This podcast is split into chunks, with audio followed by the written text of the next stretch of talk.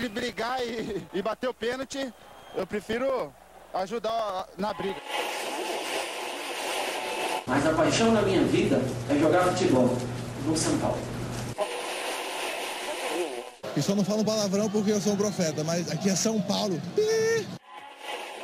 E começa agora mais um SPF Cast, o podcast da torcida tricolor. Opa, salve, salve torcida tricolor.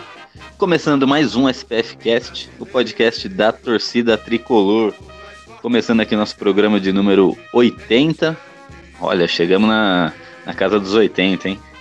Começando nosso programa número 80 com a, com a façanha do nosso tricolor em se classificar para as quartas de final do Campeonato Paulista, de, após o empate com o São Caetano ontem no Anacleto Campanella. 1 um a 1 um foi aquele jogo. Tricolor aí que, que pensávamos que iria brigar aí pelo rebaixamento no Campeonato Paulista e conseguimos se classificar para as quartas no Paulistão, hein? Quem diria? Força Tricolor, vamos lá. Mas antes de falar desse jogo, das notícias da semana, vou apresentar a galera aí que tá com a gente hoje. Fala aí, presida, beleza? Salve nação tricolor, presida na área. Ó, ó o barulho de, de, de, carro passando aqui, bem na que a gente se apresenta, né? Mas beleza. Você vê como o negócio tá feio do nosso lado.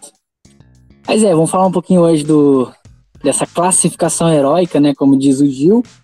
É, mas fica a dúvida, ou a pergunta: vale a pena se classificar para esses mata-matas? Ou era melhor ficar 40 dias descansando no resort de Cotia? É boa pergunta que será respondida aí no meio do programa. Mas beleza, estamos aqui também né, diretamente das terras do Morumbi Station. Milton Júnior, beleza, Milton? Fala, Gil. Bom tê-lo de volta conosco. Salve, salve nação tricolor, uma boa noite para todo mundo. Vamos comentar aí este jogo e este verão deprimente do São Paulo e debater muito aí do que pode ser daqui para frente. Boa noite a todos. É isso aí. E junto com conosco aí, ele que vos fala, Beto Silva. Salve, salve, torcida tricolor, Beto Silva que vos fala. Depois desse espetáculo de jogo de ontem, para mim, Everton Felipe mais 10. Vixe, Maria. Agora pelou, hein?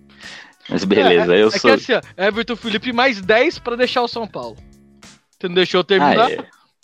Ah me, me desculpe, eu me, me apressei e te interrompi. Me desculpe pela, pela falha, de, falha de hoje. Tá desculpelado.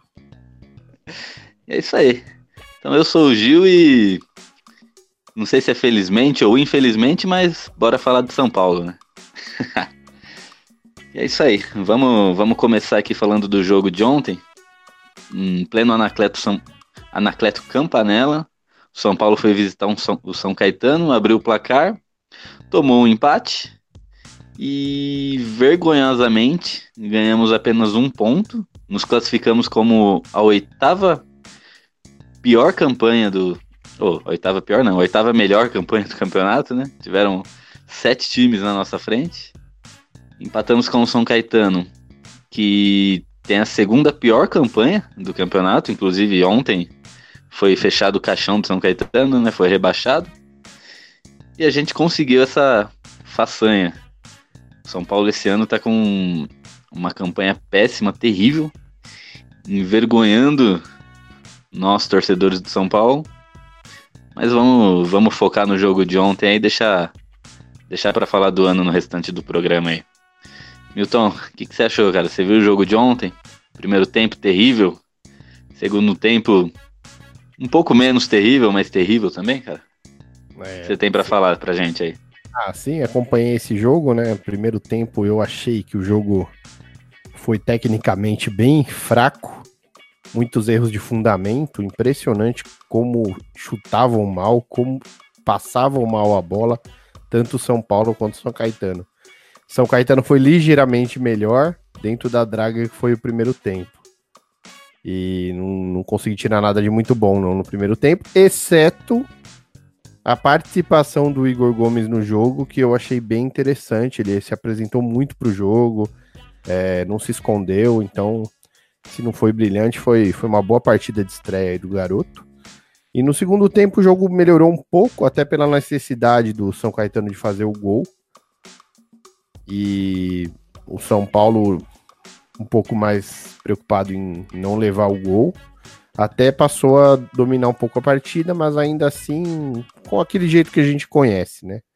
São Paulo, um time que toca muito a bola e finaliza muito pouco, e não foi diferente ontem. É, e aí foi, foi presenteado aí com o golaço do Anthony, que é o ponto fora da curva nesse São Paulo do verão. É o único jogador que realmente jogou muita bola e infelizmente não foi favorecido pelos demais.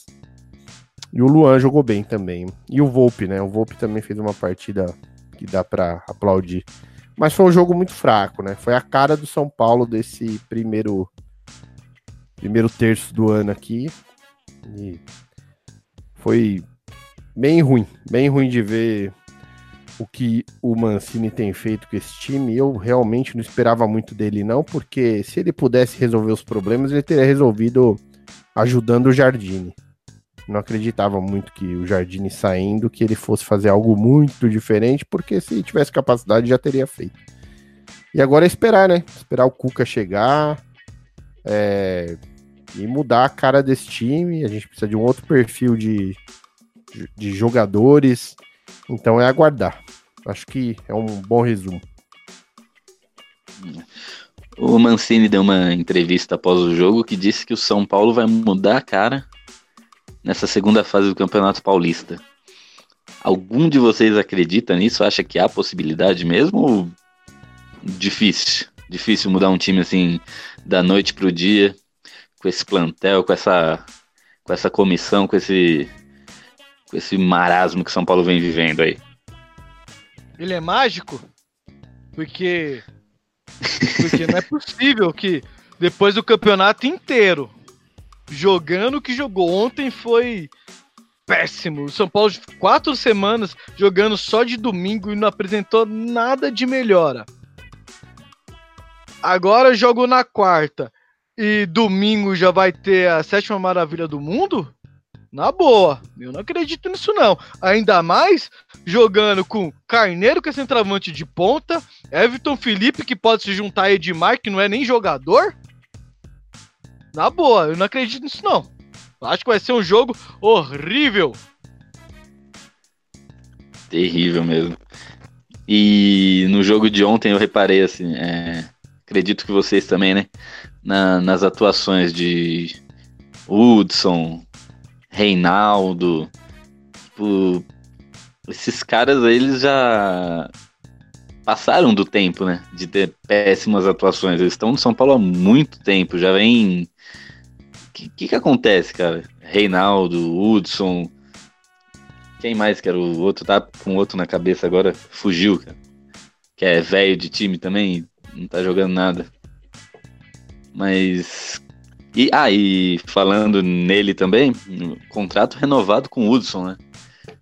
Presida, que, que, que, que, você acha aí da, da, renovação do contrato com o Hudson e dele e do Reinaldo não tá, tá apresentando mais nada aí nesse, nesses últimos jogos?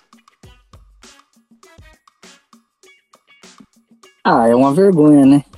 No caso do, do Hudson, né? O, o cara tem um ano péssimo, o cara tem o histórico no São Paulo péssimo e de brinde ele ganhou uma renovação, um aumento de salário e uma prorrogação de contrato. É uma várzea mesmo, né? É, tem muitos jogadores ali, cara, que, que depois que aconteceu aquele aquele momento de São Paulo no Brasileirão do ano passado, muito bom, é, acabou subindo demais para a cabeça dos caras. O Reinaldo talvez seja o maior deles. Porque se você perceber no, no, nos jogos que o Reinaldo tá em campo, ele, ele tá muito nervosinho. Você, você percebe que ele tá muitas das vezes com a faixa de capitão, né? Ele começa a se achar demais. Se o jogador dá um encontrãozinho nele assim, aquilo que é normal, né, do futebol, ele já fica todo todo bravinho, já peita o cara, já quer dar já quer brigar, já quer xingar a mãe do cara. Eu não sei se ele faz isso pra querer ganhar o respeito da torcida, né? Eu, desculpa, velho. A torcida do São Paulo hoje não, não respeita mais esse tipo de coisa. É, e o Hudson e o Reinaldo, né, ó, falando específico do jogo de ontem, né, é mais ou menos isso aí. É, e é uma vergonha, né, cara? Porque você espera que jogadores que estão mal, jogadores que, que não estão honrando a camisa, caras já vividos no futebol, principalmente no próprio time. O Hudson acho que tem mais de 300 jogos, né? Ou vai fazer 300 jogos, uma coisa assim. O Reinaldo também, sei lá, perto disso, já tá no São 2013, se não me engano. É, e os caras estão cagando e andando pro time, entendeu? Pro clube, principalmente. Então, o bônus, eles ganham um aumento, ganham renovação de contrato. E o São Paulo ganha uma bosta que tá. Do jeito que tá. Assim, o cara, o cara, o cara recebe uma proposta do, do São Paulo, opa, vou pro São Paulo. Por que você vai pro São Paulo? Você, você, você não tá vendo que tá em crise? Você não tá vendo que, que o time tá mal? Não, velho. Eu vou pro São Paulo porque lá eu jogando mal ganho aumento. O São Paulo paga 10 milhões em mim e depois me passa de graça pro outro time. É isso que a gente virou hoje. É, viramos, viramos a famosa várzea, né? Não, realmente tá, tá muito triste pro torcedor São Paulino ter que ter que conviver com esse tipo de situação, né? Primeiro aquele vexame gigantesco na pré-Libertadores, isso vai ficar marcado na nossa história por muito, muito, muito tempo. Vai demorar para ser esquecido. E aí chega no Paulista, que a gente joga contra times bem inexpressivos, né? times do, do interior de São Paulo, times como é, a gente perde ponto para Guarani, para RB Brasil, Red Bull, para São Caetano. Tá complicado, cara. E de todos os classificados uh, para as quartas de finais do, do Paulista, a gente ser um dos piores. Não, não sei, cara. Não, eu, eu queria entender a cabeça de uma de um de uma criança, de um adolescente que está começando a acompanhar de perto o futebol agora. Eu queria saber o que ele enxerga, né? Vendo São Paulo assim. Eu acredito que é quando eu comparo, quando eu era criança, que eu vi o Santos. Para mim o Santos não era um time grande. Porque eu lembro que o Santos não ganhava nada, tava não sei quantos anos na fila. E de vez em quando chegava no quase. Depois que eu fui entender, né, da história do Santos, do que, do que o Santos é capaz, do que ele já fez, de todo, toda a bagagem que o Santos tinha. E eu não sei, eu acho que São Paulo tá, tá numa fase tipo aquela do Santos nos anos 90. É fila, é problemas de diretoria, é tudo, nada, nada dá certo. E vai vai que vai, né? Todo mundo que passa lá deixa sua, sua marca, né? A, maior, a maioria deixa a marca negativa. Mas Gil, é isso aí. Oi. Sabe o que, que um adolescente pensa quando vê o São Paulo jogar? O quê? Ele, ele aumenta o sonho de virar um jogador de futebol. Porque ele vê aquele monte de pereba correndo atrás da bola e fala: não é possível que esse cara é profissional. Eu também vou ser. Porque, porra, ó, ontem eu não sei o que, que foi pior. Se foi entrar com o Carneiro jogando de ponta ou depois substituir ele pelo Everton Felipe. Agora eu entendo porque os caras improvisam o Carneiro. Não é possível. Porque o Everton Felipe é muito ruim. Não ganhou uma, cara. Pô, a gente pegou São Caetano, time rebaixado. O cara não conseguiu fazer uma jogada. Uma. Do outro lado, o Anthony comendo a bola, os caras não achando o moleque. Aí pega uma porra de um Everton Felipe que gastou 6 milhões. O cara não consegue ganhar uma jogada. O cara não consegue nem tirar a bola de lado. Ele pegava a bola, quando ele ia correr, ele tudo picava na porra da bola. Oh, isso é inadmissível, cara. Inadmissível. Ó, vocês podem falar que eu sou corneteiro. Daqui do programa eu sou o mais corneteiro. Mas, porra, os caras não me ajudam. Ontem não tinha como, cara. Eu tô puta aqui, eu tô puto. Deixa eu falar aí, que senão eu vou xingar esses caras até amanhã de manhã. E, e tem um detalhe, né, galera? Que o São Paulo ficou em décimo lugar de 16 equipes. Ficou três pontos atrás do Ituano.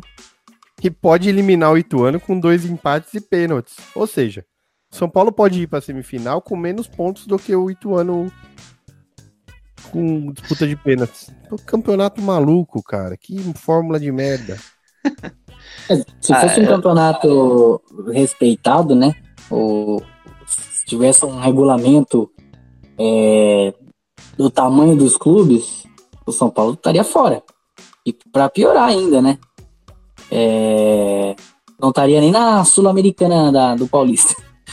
para baixo, da intermediária para baixo ali. Talvez brigando até para não cair do próprio Campeonato Paulista, que é o menor de todos que a gente disputa no ano.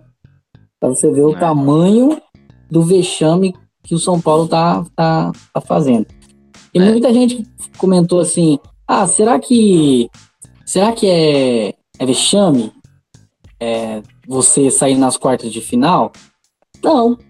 Do, do São Paulo hoje, atual, 2019, rapaz, seria um lucro do caramba. É, chama. O São Paulo sai nas quartas de final do Paulista já há anos. Né? Se você. Eu lembro que aqui não tá comigo agora, eu tinha uma planilha mostrando as eliminações do São Paulo na Copa do Brasil e na, no Campeonato Paulista. Eu sei que nos últimos. Desde 2005, né? Quando foi o, último campeonato de São Paulo. Que inclusive em 2005, só para vocês terem ideia de quanto tempo faz, eu não tinha filho nenhum em 2005. Olha quanto tempo faz. Agora, hoje estamos em 2019, eu tenho 14 filhos. E você já tinha 30 anos. eu não, o Milton tinha. eu tinha 45. O Milton tinha 30 anos, cara, em 85, cara. Eu tinha e já tinha 8 filhos, já. E pagava pensão de 7 filhos. Mas eu lembro que eu tinha feito um levantamento e de lá pra cá, acho que o São Paulo né, não chegou em nenhuma final. É, não é nem que o São Paulo não é campeão, o São Paulo não chegou em nenhuma final. E acho que saiu em uns 5, 6 anos nas quartas de final. Então, se o São Paulo sair na, esse ano na quarta de final, é um vexame, porém é basicamente normal. Se, se você pegar, se você usar um critério de comparação aí com os últimos 15 anos de. os últimos 10 anos de, de Paulista. Então é vexame? É vexame, mas já tá se tornando um vexame normal. É praticamente igual é, na Copa já não do tá se tornando nem vexame mais, né? Já tá se tornando rotina, na verdade. Isso, já, tá, é. já tá tão comum né, na, na vida do São Paulo que, tipo assim, o torcedor já nem trata como vexame mais. O torcedor já trata como uma eliminação normal, entendeu? O que é triste, né, cara? Porque não era para ser assim. É, As achou, eliminações. Você achou a palavra nas... que, eu, que eu tava procurando, rotina. Rotina. As eliminações, tanto na Sul-Americana quanto no, no Campeonato Paulista e na própria Copa do Brasil nos últimos anos, é, tem feito a torcida de São Paulo já tratar esse tipo de coisa como comum, cara. Isso é triste, entendeu? Porque não é porque a torcida abandonou ou saiu do, pulou do barco. Não é que já esgotou, cara, a paciência, entendeu? Já, já teve já teve tempo suficiente para você consertar o erro e não é consertado.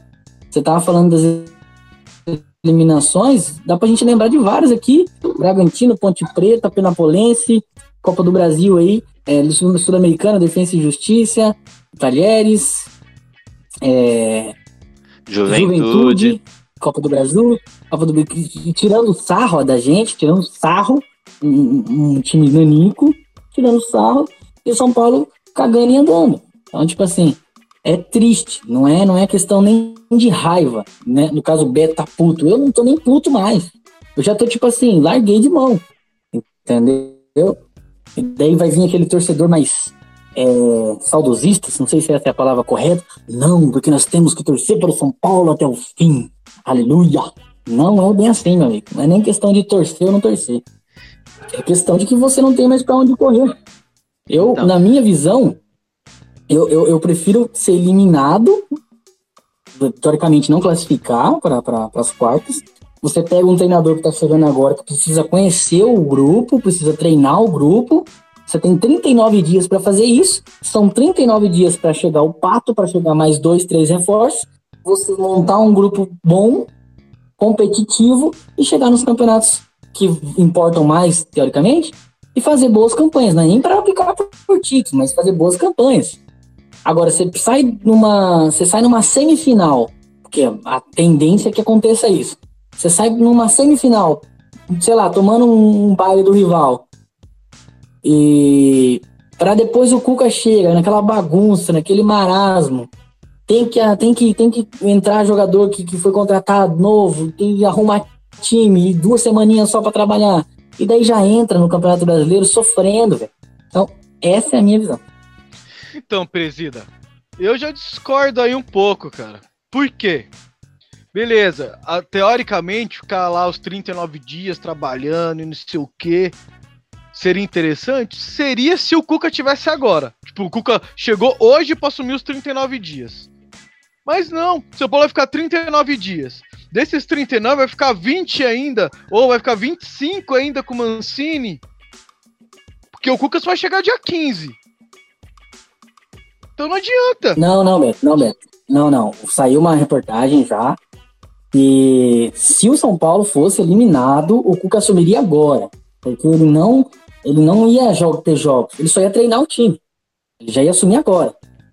É, pode, pode pesquisar isso aí em vários, vários sites conhecidos aí, Globo Esporte, todos esses lugares. Uhum. Próprios jornalistas aí falando bastante disso. Que se o São Paulo fosse eliminado, não se classificasse, no caso, para as quartas finais, o Cuca assumiria agora. Então, o Cuca assumindo agora seria maravilhoso. Sim, a, nesse que eu falei, ele ia dar ele ia dar uma limpa no, no, no, grupo, entendeu? Ele ia ver a laranjada podre que deu, que tava dando até agora, os erros, vai chegar jogadores e, que ele provavelmente indicou, ele conseguiria em 40 dias, cara. Eu não sei se você vai lembrar, mas em 2016 ele, aconteceu isso com, com o Palmeiras. Só que na época o formato da Libertadores lá ainda era o antigo. E o Palmeiras foi eliminado, se eu não me engano, na primeira fase, na primeira na fase de grupos da Libertadores. E o Cuca teve aí mais ou menos um, umas três semanas, mais ou menos isso aí, é mais ou menos 30 dias que ele teve, e ele levou os caras lá para Atibaia, não sei aonde, e, e falou, ele falou assim, olha, a, a chance que a gente tem agora é de pegar esses dias que a gente vai ter de folga, teoricamente, né, de folga de jogos, se concentrar, treinar muito, é, ajustar o elenco, se fechar para chegar no brasileiro tinindo. Eu garanto para vocês que nós vamos ser campeão do Campeonato Brasileiro. Ele falou com essas palavras. Beleza, né, cara? Beleza, aconteceu, aconteceu. Mas pode não acontecer agora. Ele vai chegar falando que vai ser campeão. Mas o que eu quero dizer é que vai ter tempo de arrumar o time. Entendeu? Não, não vai ser aquele sofrimento. O torcedor de São Paulo vai até esquecer um pouco, cara, de, de, de tristeza, entendeu? Vai até um pouco mais de esperança. Teria, né? Que não aconteceu. Sim. Não, eu não tinha essa informação. Essa informação que você disse procedendo, aí muda todo o cenário. Porque uma coisa é você já ter o, o treinador novo lá para implementar seu sistema de jogo. 39 dias, ótimo, dá para trabalhar bem. Outra coisa era seria, ah, o São Paulo tá fora e tinha que ficar com o Mancini aí por mais 20 dias. Me adiantar de bosta nenhuma. Porque o que falta pra porra desses jogadores é vontade, porque ontem a gente não viu ninguém tirando a molecada da base, que é o Igor no primeiro tempo, o Anthony e o Luan, que foram os melhores em campo. Você não tem ninguém aí dos veteranos que tentou jogar, tentou fazer uma jogada diferente, tentou finalizar. Parecia um, um bando de zumbi correndo atrás da bola. Como Moral. se a bola fosse o cérebro. Cérebro, cérebro. Eu vou pôr um molho aí. Dá para ser campeão com seis empates. Então eu prefiro sofrer até o final. A lá Florida Cup. É, não, não lembra da Florida Cup que não é um bom negócio. Mas dá para ser campeão com seis empates, então não dá para jogar toalha. E o São Paulo anda tão bagunçado que a gente não tem certeza de que a folga vai fazer bem. Vocês lembram da folga no ano passado, quando saiu do Sul-Americana? O time piorou. Então, não sei. Eu prefiro o São Paulo meter o louco e escalar molecada, tentar algo diferente aí nessas partidas, meio que já dando por perdido, fazer loucura para ver se encontra um time. Porque a gente tem que jogar, a gente tem que jogar, ficar tanto tempo sem sem jogo oficial seria muito ruim. Eu acho que passa do Ituano, porque não é possível que o São Paulo em dois jogos não consiga, depois de passar tanta vergonha esse ano, apresentar o mínimo que dele se espera. Mas é claro, não é o favorito para ganhar o campeonato e a minha esperança de torcedor sofredor é que ele empate os seis jogos e ganhe tudo nos pênaltis. É. E, fala, e falar em base, deixa eu só fazer uma pergunta para vocês aí.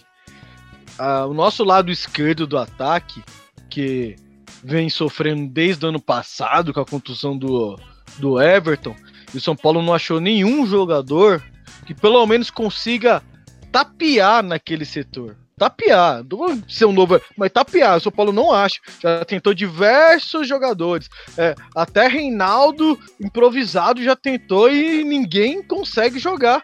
Bem perto que o Everton jogava lá antes de se machucar. A gente tem na base o Toró, que foi a revelação do nosso sub-20, que joga justamente aberto pela esquerda.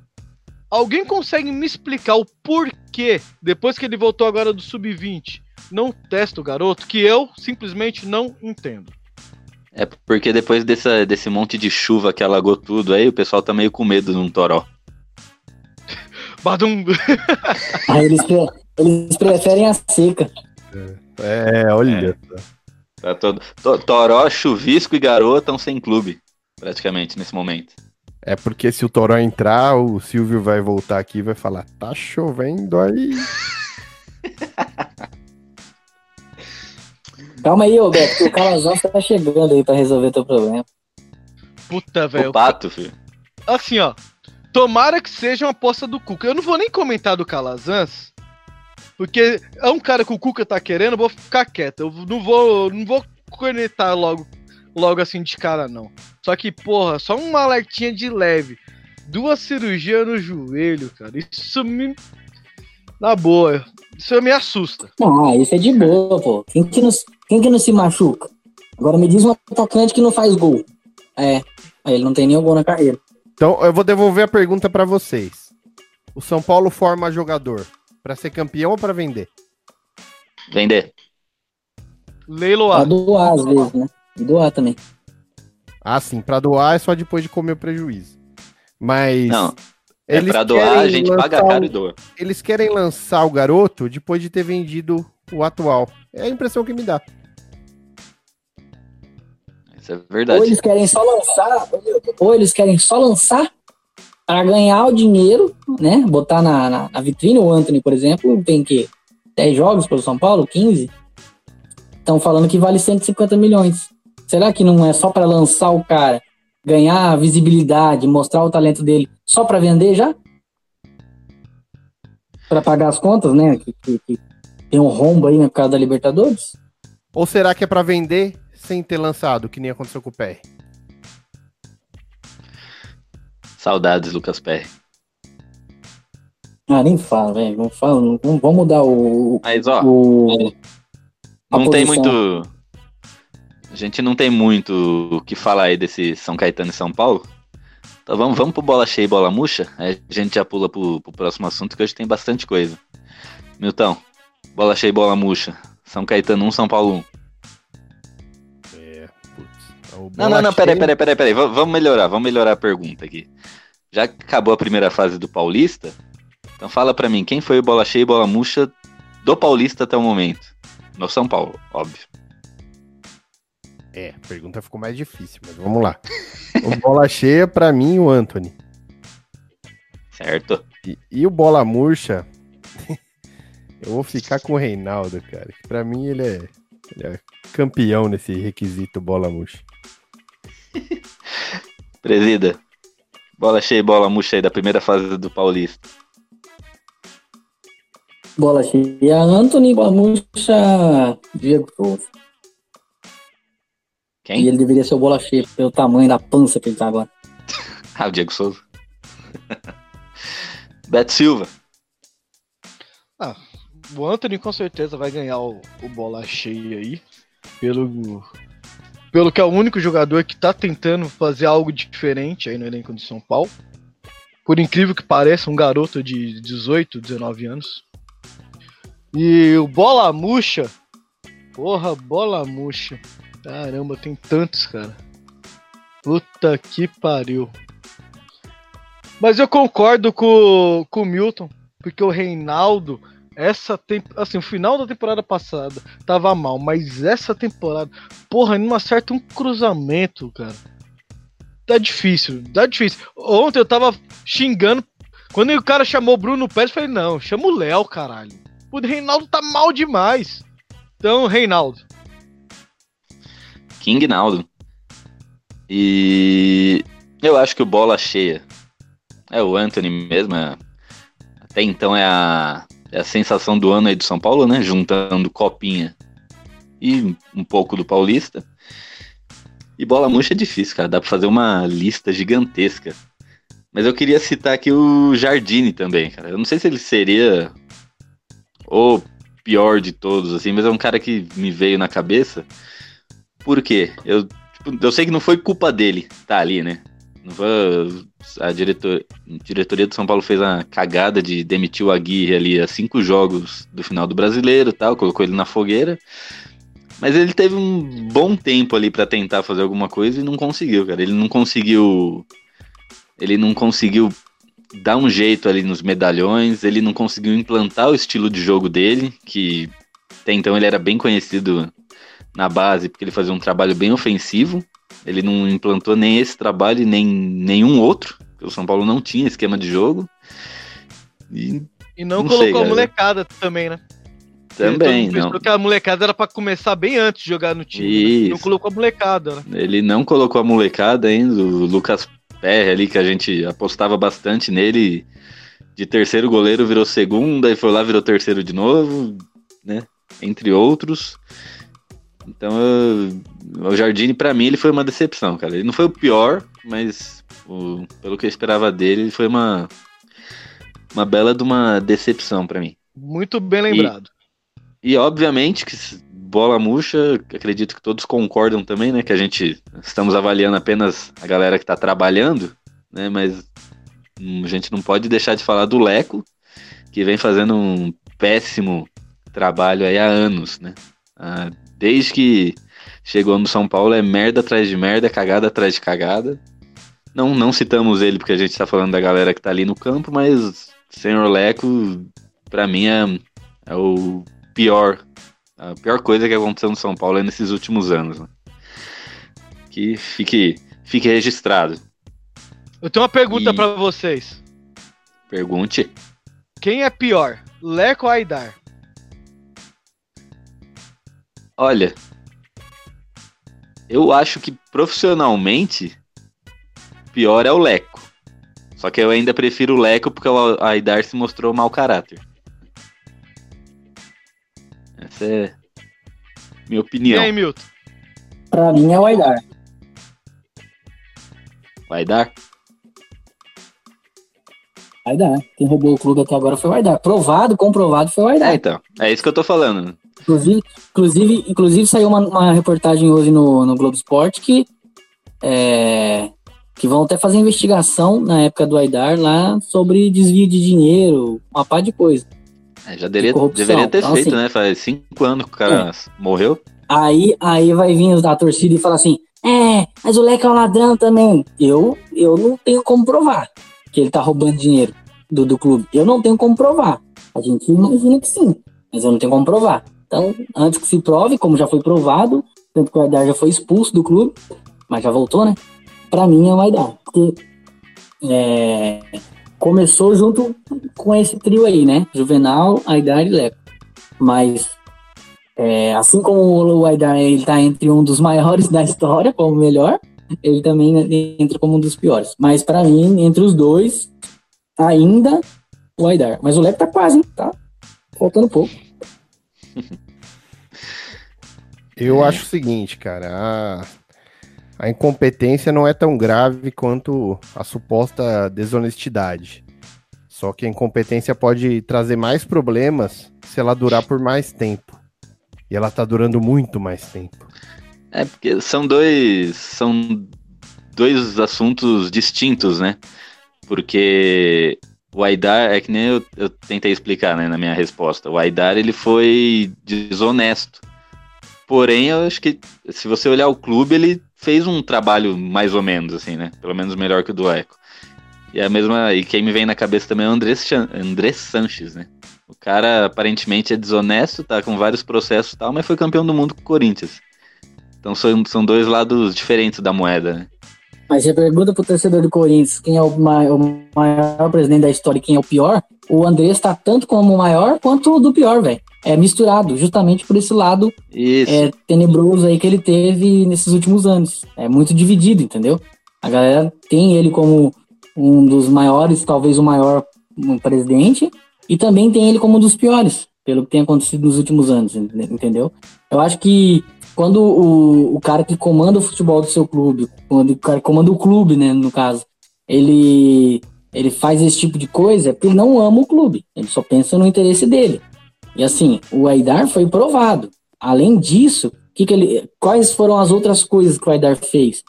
Ele é, zombou do Palmeiras, é, não só numa, numa, numa questão de zoeira, mas chegou até. É como se você pisasse no outro clube, entendeu? Uma falta de respeito. Uma coisa é o torcedor fazer isso, outra coisa é o cara que comanda o, o seu clube. É, falando de apequenamento, essas coisas, que se apequenou, e hoje quem tá pequeno é a gente. É, ele é, co contratou jogadores midiáticos, pagando salários absurdos, o que fez com que chegasse hoje também um, em muito déficit. É, se você pegar a dívida que o São Paulo tinha, era muito grande muito maior do que é hoje, na época do Aidar.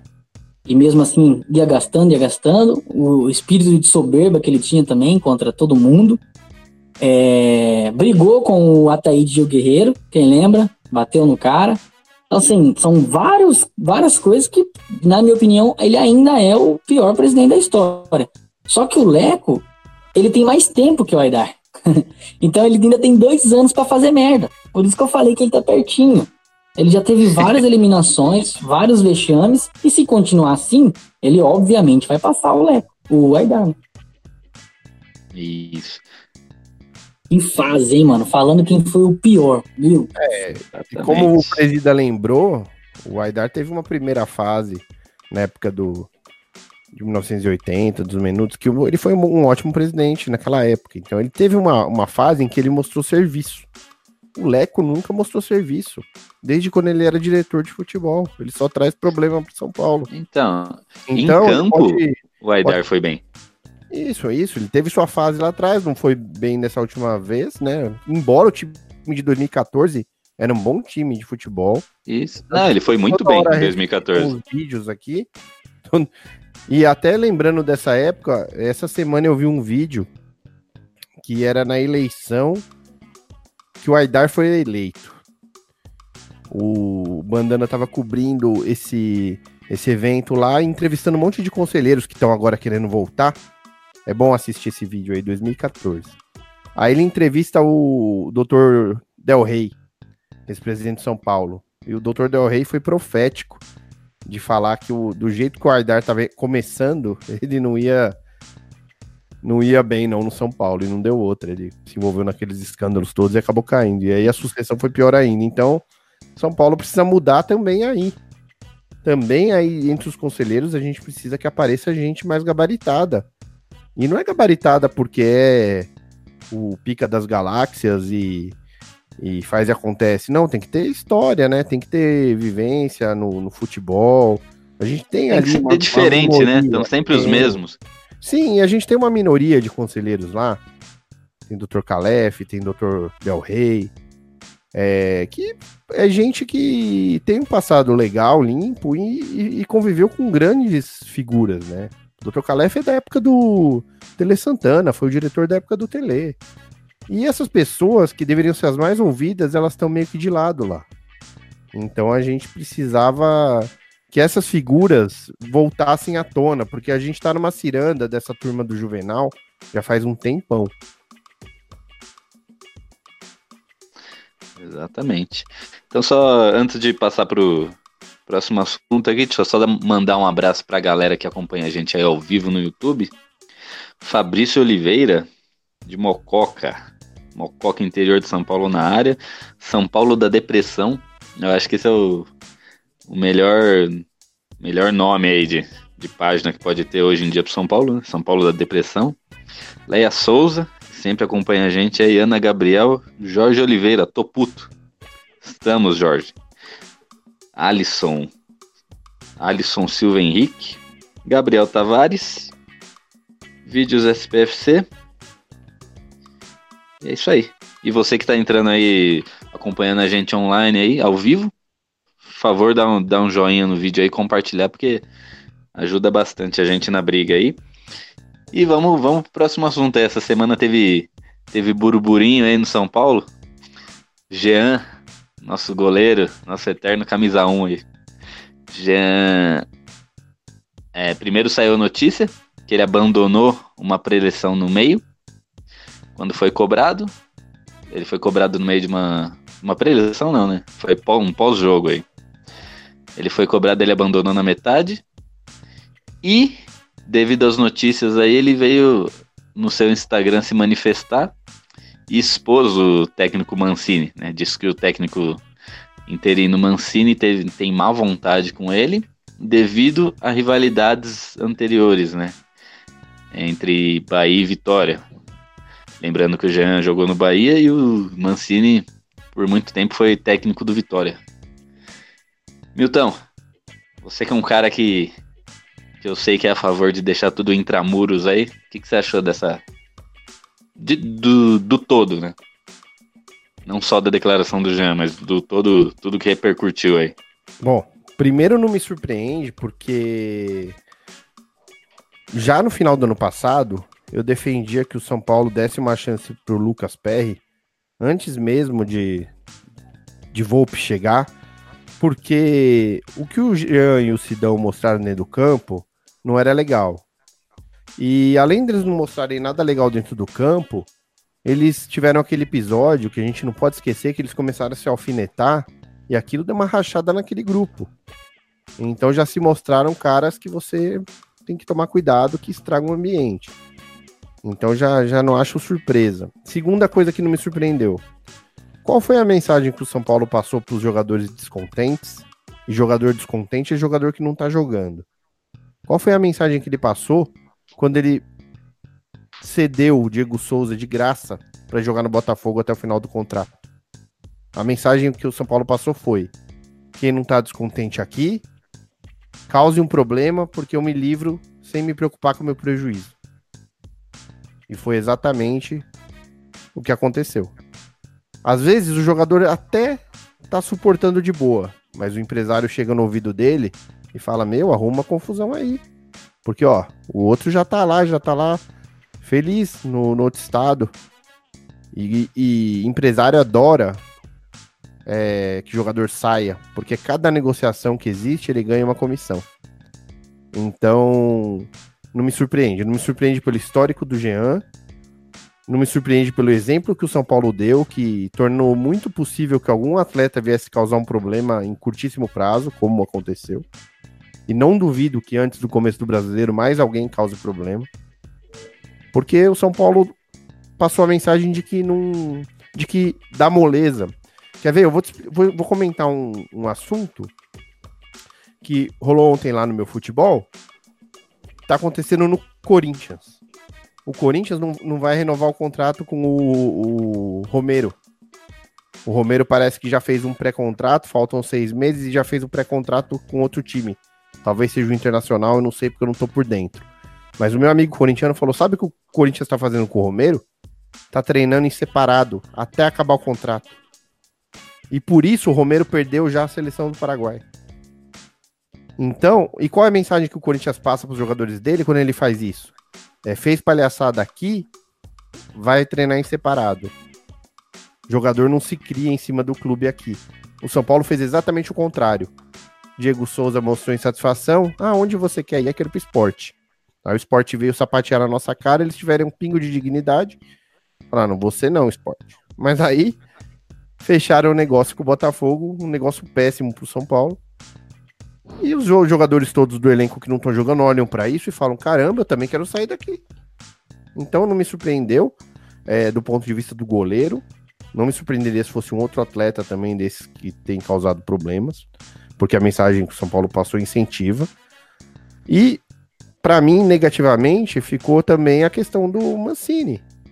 Mancini se mostrou incapaz de auxiliar o Jardine a resolver os problemas do grupo.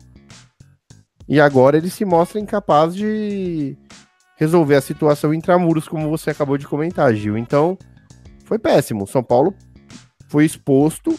A gente sabe que lá tá uma bagunça, mas é, são coisas que nos dão certeza de que a bagunça é grande. E... Pior que ninguém tem pulso firme para colocar ordem. Exato. É aí que eu ia chegar, Beto. Aí que eu ia chegar. Isso mostra também que a diretoria de futebol, e a gente tem que falar, é obrigação do Raí, é botar na mesa e falar: meu, aqui quem manda sou eu.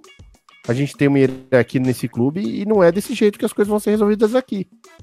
O Raí, que aparecia tanto pro jogo dentro do campo, tá muito sumido. Precisa aparecer mais para jogar.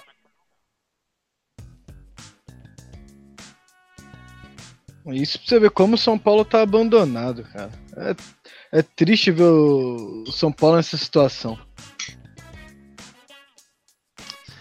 Exatamente. É bom ter falado aí no nome do Raí, que o nome dele está sendo bastante citado aí no, pelos torcedores são paulinos no, nos últimos, nas últimas semanas, devido à sua omissão, né? Ele anda um pouco omisso. Ontem, após o jogo, ele pro, proferiu algumas palavras ali, né? Ele deu alguma entrevista, mas claramente alterado, assim, você vê que ele tá você vê que ele tá. Não sei se. Eu não sei que palavra usar, não sei se ele tá com medo, se ele tá desesperado. Eu não sei, mas ele viu que deu merda. Deu ruim. Tipo, é aquele cara que tá dentro do barco e ele viu que tem um furo no barco. É o Titanic depois que bateu o iceberg. Sei, meu. Ô Gil. Deu merda, cara. Talvez Oi. ele esteja envergonhado. Só Também. não seria problema nenhum ele vir na entrevista e falar, gente, eu errei nesse planejamento. Eu reconheço. Mas a gente vai melhorar. E, e, e seja realista com a situação. Sabe por quê? De todo mundo que tá lá naquela direção toda, se tem alguém que o São Paulino ainda daria um voto de confiança se fosse claro na mensagem, é o Raí. Mas peraí. Aí, aí, aí tá um ponto onde eu não concordo. Onde ele errou? Ah, ele errou muito, Gil. Porque o São não. Paulo, ao mesmo tempo que, que traz é, jogadores como Pablo, Hernanes, Volpe, ele traz é, muitos jogadores que, que não resolvem. Errou nas laterais, eles apostaram em garotos, em vez de apostar em jogadores bons que resolvessem o problema. O Dodô tava dando sopa, o Cruzeiro pegou. O, o Guga tava dando sopa, o Atlético Mineiro pegou pra direita. Que tinha feito um baita campeonato na Série B. Então ele errou em algumas posições chave, não trouxe um segundo volante, levou o time para jogar a Copa Mickey e ter no jogo de Libertadores é, menos de 10 dias depois. Então houve algum não, erro de planejamento. Até... Não, você vai falar, a Copa estava programada, mas muda-se o planejamento. A partir do momento que o São mas... Paulo perdeu a vaga direta da Libertadores e foi jogar pré-Libertadores, o São Paulo tinha que ter pensado o que ia fazer com aquela viagem. Então, assim, são uma soma de fatores que poderiam ter sido melhores, equa melhores equacionados. E não foram. E o São Paulo pagou o preço. Mas vamos lá. Até então, precisa ser analisado o que cabia a ele e o que não cabia. Por exemplo, vamos falar da Copa Disney. A Copa Disney, ela tinha sido programada um, um pouco após o meio do ano. Eu lembro que São Paulo ainda estava ali no, no topo, não lembro se em primeiro ainda ou em segundo, e já estava programado. Uh, ah, mas aí o São Paulo perdeu a vaga para Libertadores direta, deveria ter mudado os jogadores. Não, até onde eu sei, não pode. Tá em contrato. Lembrando do de quando o Fluminense tinha o Ronaldinho Gaúcho, ele vendeu o Ronaldinho Gaúcho e teve o Ronaldinho Gaúcho teve que voltar pro Fluminense só para jogar a Copa Mickey, porque já estava em contrato. Então eu não sei até onde ele poderia, ah, então leva sua molecada para a Copa Mickey, deixa o Diego Souza aqui, deixa o Nenê, deixa o Volpe. Então até aí eu não sei até que ponto isso é culpa do Raí. Segundo, contratações. É óbvio, né? que faltou algumas posições. Uh, mas as contratações que houveram no, no início desse ano, na minha opinião, vocês discordem se, se quiserem, mas na minha opinião, as contratações desse ano foram. Hum, eu sei que hoje não estão dando resultado, mas a princípio, quando elas foram feitas, foram as melhores dos últimos 3, 4 anos. Né? É, nos últimos anos a gente viu um monte de cara terrível, Tomás, Jonathan Gomes, tipo esses caras que vinha do, do São Bernardo, do Ituano, tipo o cara de que tava na reserva, veio o terceiro o Edmar, o terceiro reserva do Cruzeiro. Esse ano eu lembro, se a gente baixar o tweet de todo mundo aí, não necessariamente da gente aqui do programa, mas de todo mundo, a galera tava sonhando alto quando chegou o Pablo, evidente. quando chegou o Volpe. É que hoje, hoje depois que deu errado, é, é mais fácil não, falar, mas não, eu lembro que no começo do ano tava todo mundo o vibrante. Que, o que eu tô querendo dizer é assim, claro que essas contratações que você está mencionando, o Volpe, o Pablo, até o Biro, que tava, tava bem na China, o Biro Biro tinha jogado bem aqui no Brasil. É... Quem mais chegou? Dos que a gente se animou, o Hernanes também. O essas, Hernanes. Contra... essas contratações, se você pensasse no time base do ano passado, com todo mundo à disposição, claro que a gente se animou e, e, elogiamos na época, porque essas contratações foram do nível que a gente queria que Isso. ver chegar. Ah, e só mais uma coisa, não vendeu praticamente ninguém. Então, a, é, no, início do é, ano eu lembro que a gente falava assim, não vendeu mérito, quase é. ninguém e, com, e, tivemos umas peças para repor. Sim. Faltou as laterais? Sim, faltou. Agora, gente, se... todo mundo foi unânime nisso. Se eu se não me engano, o São Paulo fez oito contratações. Ele fez quatro grandes contratações e quatro contratações com potencial de negativo gigante, que foi o William Farias, o Léo, o Igor Vinícius e eu tô me esquecendo de alguém. Os dois, o Léo e o, o grandioso, o maestro, o Everton Felipe. Puta sim, que pariu. Sim, sim. Então, então o Everton vê. Felipe foi ano passado. É. Não, mas a contratação dele foi, foi esse ano. Agora, é, ele, ele, ele acabou de exercer a contratação. Ele, ele, tava, é, ele, ele tava por empréstimo e agora é. Gastou mais 6, 6, milhões agora. Então, quer dizer, é, o São Paulo, ele não, não, não se programou para fazer só negócios do nível Pablo, do nível Volpe, do nível é, Hernanes. Não, ele, ele também cometeu erros que ele vinha cometendo antes. E, e sabe qual foi o problema? Precisou desses caras. Porque o Bruno Pérez não tá jogando nada, o Igor Vinícius teve que jogar. E olha que o Igor Vinícius, para mim, tá melhor que a encomenda. É, ele é, é, novo, ele ainda precisa de bagagem, mas ele tá, tá se revelando útil. O Léo também teve que jogar, porque o Reinaldo não tá bem. O Léo também tá se revelando melhor que a encomenda. Agora, melhor que a encomenda é muito longe do que o São Paulo precisa. Porque só é melhor que a encomenda porque todo mundo achava que esses laterais não dariam certo de forma nenhuma. Aí o São Paulo tinha o Lisieiro no meio de campo, o Lisieiro machucou, precisou que o William Farias jogasse. Jogo da Libertadores que a gente dançou, tava ele lá jogando como para tentar salvar a gente. E não conseguiu dar conta do recado. Então, o São Paulo fez quatro grandes contratações que fez a gente se animar muito, que era o tipo de contratações que a gente queria começar a ver, que é o que a gente quer ver agora de novo a gente espera que venha Pato, que venha Roger Guedes, que venha um outro jogador aí que o Cuca Garibe no mercado. Mas a gente não quer ver jogadores, por exemplo, o Iner Farias. Ele chegou com, de um time que caiu, com histórico de lesão, e não é muito novo. Então, você veja, é, são erros que não, não era mais para cometer em 2019. Mas tem um erro mais grave que eu acho até do que o de contratações, que é a falta de presença nos momentos difíceis. Tá faltando dar a cara a tapa, tá faltando se botar à frente do projeto. Pô, e ele é super capaz. Eu acho que se tem alguém, eu não, não conseguiria apontar um nome para falar, tira o Raí e coloca tal pessoa. Não, não sei. Colocar quem? Isso é. Mas só pra só pra concluir, né? Cara, ó. Não, fala aí, Beto. Ô, Gil, deixa eu fazer uma, uma parte aí, depois você conclui. Sim, senhor. O maior erro nas contratações é porque o São Paulo está adotando há alguns anos esse esquema de contratação pontual, é, contratação de, pontual de mercado. Ah, uma negociação de mercado que apareceu, o São Paulo não pode perder, vai lá e contrata.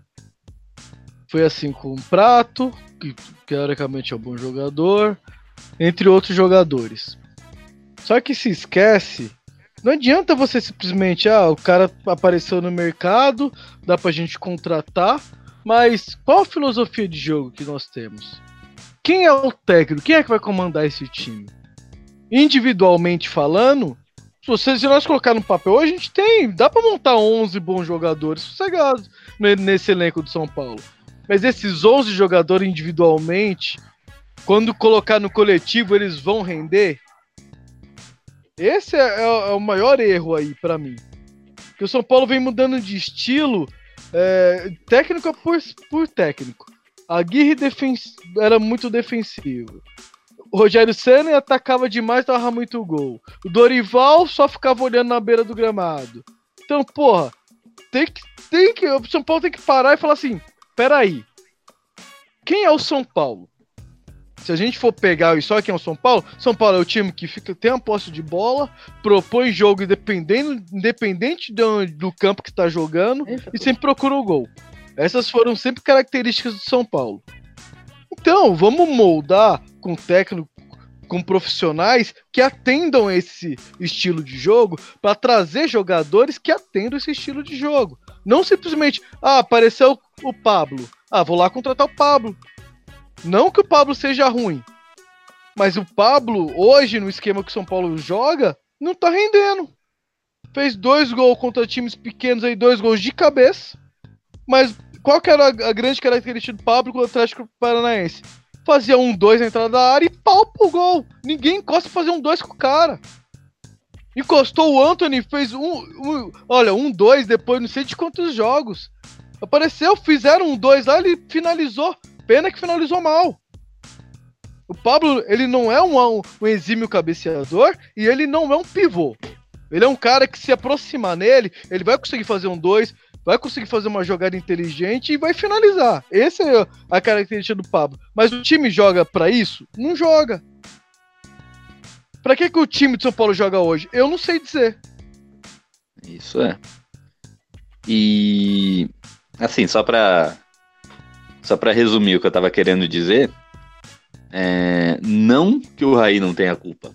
É óbvio, ele cometeu, cometeu erros. Mas eu tô, tô sentindo pela reação da torcida, pela reação da galera, que tá caindo mais na conta dele do que, na minha opinião, deveria. Né?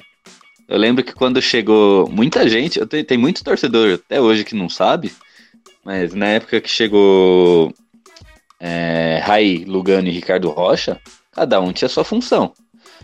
O Raí é o diretor de futebol, ele cuida do planejamento, das contratações. O, o Lugano é o diretor de relações internacionais. Então, ele tinha que viajar e representar o São Paulo em qualquer evento internacional que houvesse. O Ricardo Rocha era o cara do vestiário. Aí, ah, aconteceu não sei o que, não sei o que, o Raí não fala nada do vestiário. Não é obrigação do Raí. É o Ricardo Rocha que tinha que fazer isso. Ah, mas o Lugano não tá falando nada. Não é obrigação do Lugano. O Lugano ele é contratado para ir representar o São Paulo lá fora. Então, muita coisa que tá jogando, sendo jogado na conta do Raí, talvez não seria 100% na conta dele. E que mais que eu ia falar aqui? Eu, eu tô achando que a gente caiu no YouTube. Não, mas ah, não, tá, tá voltando. ao vivo aqui. É, é...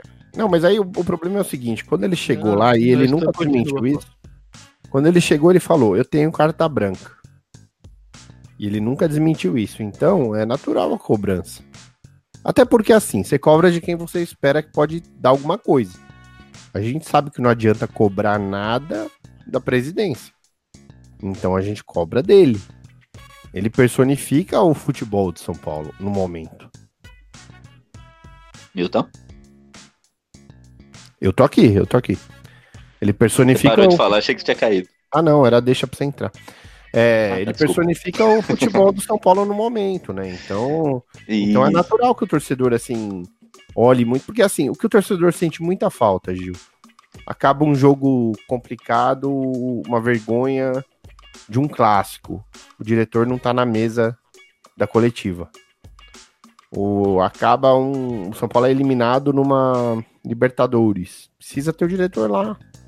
É, é por isso que eu falo, ele não tem que se envergonhar de botar a cara pra explicar o momento ruim. Porque se ele, se ele fizer isso, o torcedor vai estar do lado dele. O torcedor estranha quando ele ouve a notícia de que o cara saiu pelo Escondido. vestiário do Palmeiras. Exatamente. E que e, e quando perdeu pro Corinthians, teve gente que chegou. Dizem que teve gente que chegou em porta-malas. O torcedor já faz ligação. Então isso, isso, isso é estranho. E é isso aí. Então, após alguns problemas técnicos, né? No nosso programa, vamos chegando aqui no, ao encerramento de mais uma edição. Queria agradecer a, a todo mundo que ouviu, todo mundo que participou, todo mundo que vai baixar nosso programa aí via podcast para escutar. Mas antes do fim, vamos, vamos fazer um bolão? Um bolão para São Paulo e, e Ituano, primeiro jogo das quartas de final do Campeonato Paulista. Queria saber aí o resultado, queria saber o placar de vocês. Beto Silva, dê o seu placar e, e já se despeça aí. Suas considerações finais. Ah, Gil, São Paulo vai sofrer pra caramba jogando esse futebol. Então, meu placar aí deste jogo vai ser 2 a 1 pro São Paulo. Ainda acredito na vitória do São Paulo em cima do Ituano. E o jeito é, é torcer, cara. Porque eu falo pra você, torcer é rezar. Porque futebol mesmo, praticado, tá difícil de aparecer no São Paulo, cara. Muito difícil. Lugano disse que vai ser outro campeonato. Vocino disse que vai ser outro campeonato. Mas alguém será que avisou pros jogadores que vai ser outro campeonato? Que já estamos esperando alguns anos ser outro campeonato, né? Então, vamos aguardar e ver no que dá. É, e é isso aí. E Milton, deu seu placar aí, São Paulo e Ituano. E suas considerações finais. Ó, vou ser bem sincero, meu placar é um a um. É o que eu acho que mais provável de acontecer. Mas gostaria muito que o São Paulo ganha- ganhasse de 2 a 0 E é pra isso que eu vou torcer. Um 2 a 0 para poder ter alguma folga no jogo de volta. É isso aí. Desejar uma boa noite a todos que nos ouviram. Pedindo desculpas aí por nossa falha técnica e é isso aí. Vamos São Paulo. E é isso aí. E vamos terminando mais um programa. O meu palpite é de 1 a 0 pro São Paulo, gol de Everton Felipe, de mão e impedido. E bora lá. Obrigado pela audiência, obrigado para todo mundo aí que aguentou a gente em mais um programa. Siga-nos nas redes sociais, SPFcast. Entre lá no nosso site spfcast.com. É, Ouça-nos em todas as plataformas, Spotify, SoundCloud, iTunes e qualquer agregador de podcast que você tiver aí, incluindo o Google Podcast. Só, estamos, só não estamos ainda no Deezer, porque eles ainda não deixaram a gente entrar lá. Mas logo logo faremos uma campanha contra eles no, no Twitter. Isso aí, valeu galera. Obrigado aí pela paciência, pela audiência. Até o próximo programa. E vamos, vamos São Paulo. da programação para um comunicado importante. Você que é ouvinte do SPFcast e gosta do programa, tem inúmeras maneiras de ajudar. Você pode apresentá-lo a um amigo que nunca ouviu, pode compartilhar nossos programas nas redes sociais e também dar 5 estrelas lá no iTunes. Isso ajuda muito. Mas além disso, agora o SPFcast também tem um sistema de financiamento coletivo no Padrim, onde você, ouvinte, pode ajudar no projeto e assim se tornar o padrinho do nosso programa. Funciona da seguinte maneira: quanto mais você contribui, maior participação você terá no projeto e quanto mais o SPFcast acumula, mais conteúdo extra será gerado. Entre em www.padrim.com spfcast e dê uma olhada nas opções. Você pode contribuir com valores a partir de um real, isso mesmo, um real. E assim já estará ajudando o nosso projeto a se manter no ar, a melhorarmos cada vez mais a qualidade do programa e também a realizarmos mais promoções, sorteios e tudo mais. Acessem www.padrim.com.br Conheça nossos planos, seja nosso padrinho e continue ouvindo nosso programa em ritmo de festa. Ah, ritmo. Ai, ritmo de festa.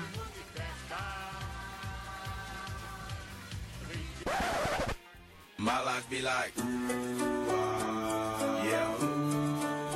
My life be like,